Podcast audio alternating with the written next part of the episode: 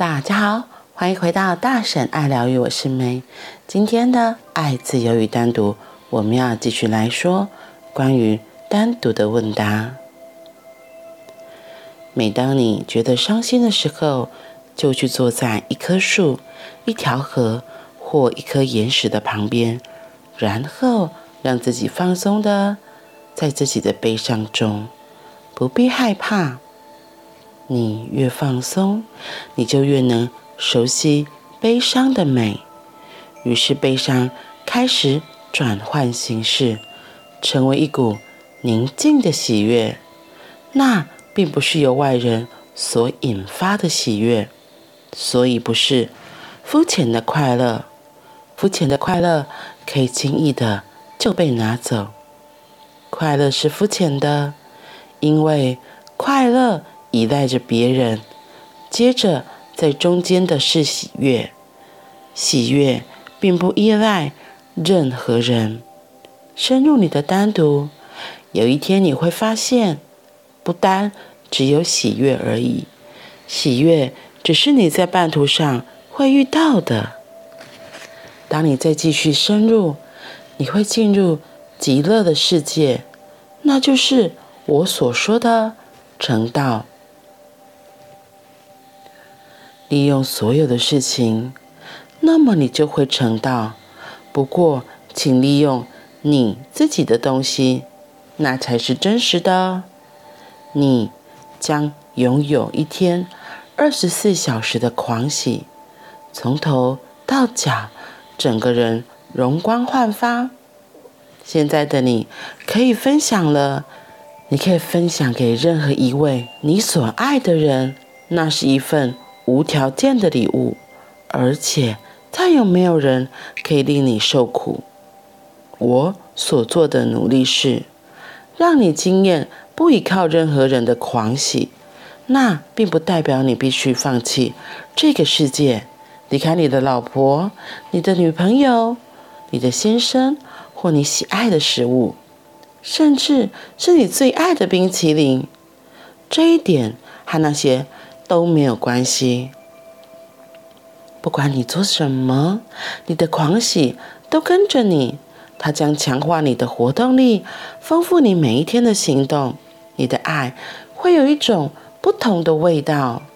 此时不会再有恨意躲在爱的后面，只有纯粹的爱，甚至你根本没有期待受到任何回报，因为你不需要。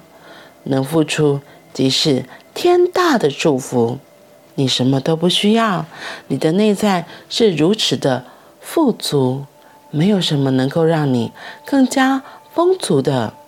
而且，你可以不断的去分享这份狂喜，分享的越多，就拥有越多。你不可能匮乏，这是我所知道唯一的奇迹。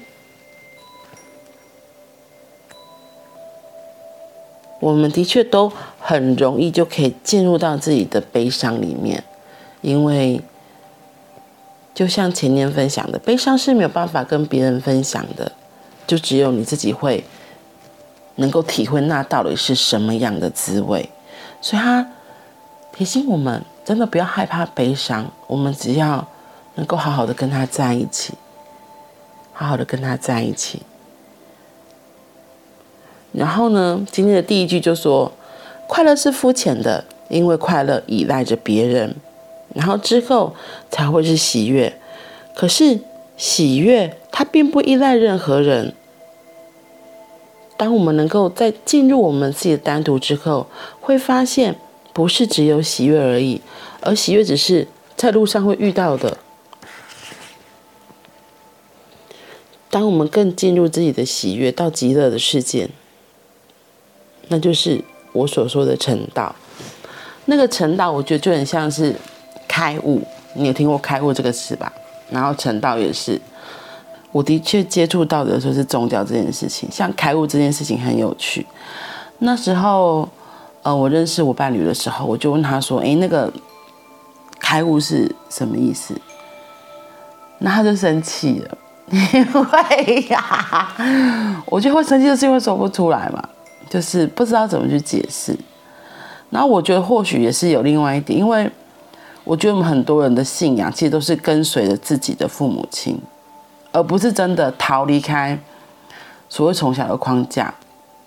我要强调一点，我没有说宗教不好，而是我们大部分人都是为了要得到父母亲的认同，所以才去信了这个教、那个教、这个教的。对，所以大理是你，但重点是你知道那个宗教它到底真正的目的是什么？就是我觉得每个信仰它真的都是劝人向善的，对，然后它原本的意思一个一代。我觉得每个宗教其实都是劝人向善，而且都是有它的美意和善意的，只是后面的诠释者、后面的诗人怎么去帮这个师傅的说道去做什么样子的说明。因为你知道人呢，人和人之间口耳相传，有时候就会偏差去了。对，那可能你就会加上你自己的喜恶嘛。就像你可能现在听我讲一句话，那你又会有你自己的想法，所以当你再次说出来，可能就会跑掉几分。很难说原汁原味，因为每个人本来就都不一样。所以讲到陈道啊、开悟这件事情，我那时候跟我老公刚认识的时候，为了这件事情真的超好笑的，因为我就觉得什么叫做只有你的是对的，你知道，我就会开始这个鬼鬼的性格就会开始有点冲突。我就会觉得，对啊，为什么一定只有你那个宗教才能够所谓的得到解脱？所以我就问他，那什么叫开悟？哇，他超生气。因为他就回答不出来开悟，因为就算你问我，我会觉得，哎，这开悟是什么？因为我从小就没有特殊的宗教信仰，我的父母亲给我们很大的自由。我从小就好朋友是基督教，我就跟他一起去教会去祷告什么，然后有时候去那个什么圣诞节嘛，对，就参加这些宗教的活动。然后我们家就是一般的民俗信仰。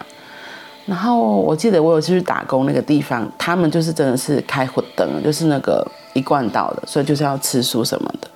然后没想到后来我遇到我老公，他又是比较特殊的宗教，也是强调就是要不可以杀生啊，要吃素啊，然后就是有很多他们要环保爱地球，我觉得这都很好。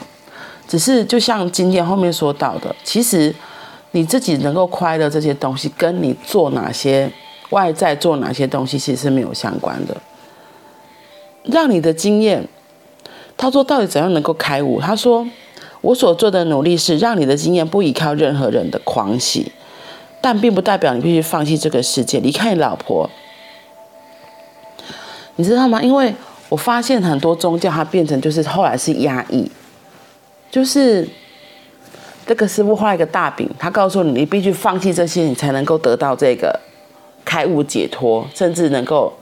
离苦得乐到成佛这件事情哦，对，离苦得乐哎，其实我们当我们能够深入自己的内在，不需要再依靠别人的时候，你就会发现你就离苦得乐了。不然你还要配合别人的表情，配合别人的心情，那超难的啊。可是你知道吗？就是对我而言，很多宗教就是像戒律这个东西，有一个很大的戒律，讲明该的不主义哦，吃东西你都没有办法自己做主。有时候其实你真的会说。有些人他真的是打从心里觉得那些动物、那些生命这样好可惜哦，我不可以这样子吃它，那是他从自己心里心甘情愿的，然后而不是被规定说不可以，你这样就是杀生，你这样就是没有办法怎么样怎么样怎么样。我当然也不是说鼓励就是一定要杀生，而是在吃这些东西的时候，我到底是用什么样的心情去吃？就像那个旷野的声音。里面的也有提到，当我们能够怀着感恩的心情，其实这些食物们，他们可能会自动出现在你的面前，让你猎杀。而且他说，那本书里面他就讲，他即使主要，他他们不是看到食物就直，他们不是看到动物就直接猎杀它，没有，他们在动物还没来之前，就听到风的讯息，就提醒他们，等一下。会有一群动物的到来，他们自愿成为你们的食物。重点来了，这个食物，这个动物在来到前面的时候，他们猎杀它之后，他们是会把它使用的非常的干净，一点都不剩，把它的皮毛、把它的骨头、把它什么全部都是有用途的，而且是用感恩的心情在射杀它之前，也是用感恩的心情射杀它，在处理的过程也是充满感恩的心情，更不用说在吃它的时候，更是献上最大的敬意。这个生这个动物，它牺牲它的性命，然后奉献给我们，让我们可以得到滋养，可以存活下来。所以你知道吗？我从小就会觉得，哦，那个说叫人家不能恐吓式的戒律，我真的觉得非常的烦。真的，我就觉得，嗯，如果真的我是自愿的，那很好。可是如果是一样嘛，很像被恐吓，是说你如果怎么样，你就怎么样，听起来就不开心呐、为什么就不能这样？甚至有些人真的会因为他不小心吃了一些东西，就会有很大的批判起来。然后那个责备，那个责怪，超可怕的。我自己觉得那后坐力超可怕的。对，所以如果真的可以不需要依赖别人，你就可以得到真正的开悟解脱。我会说那才是真的啊。然后其实我看完这一段的，我心里的最大的反应就是，其实真的是第一个，还是要回到从你自己能够照顾好你自己、爱你自己开始，因为。当我们能够如实的做自己，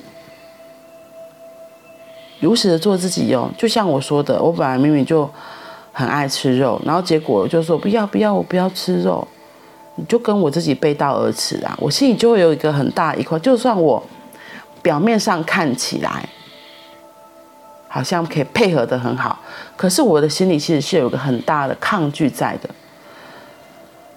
那我这个人就是很分裂的，我怎么会开心？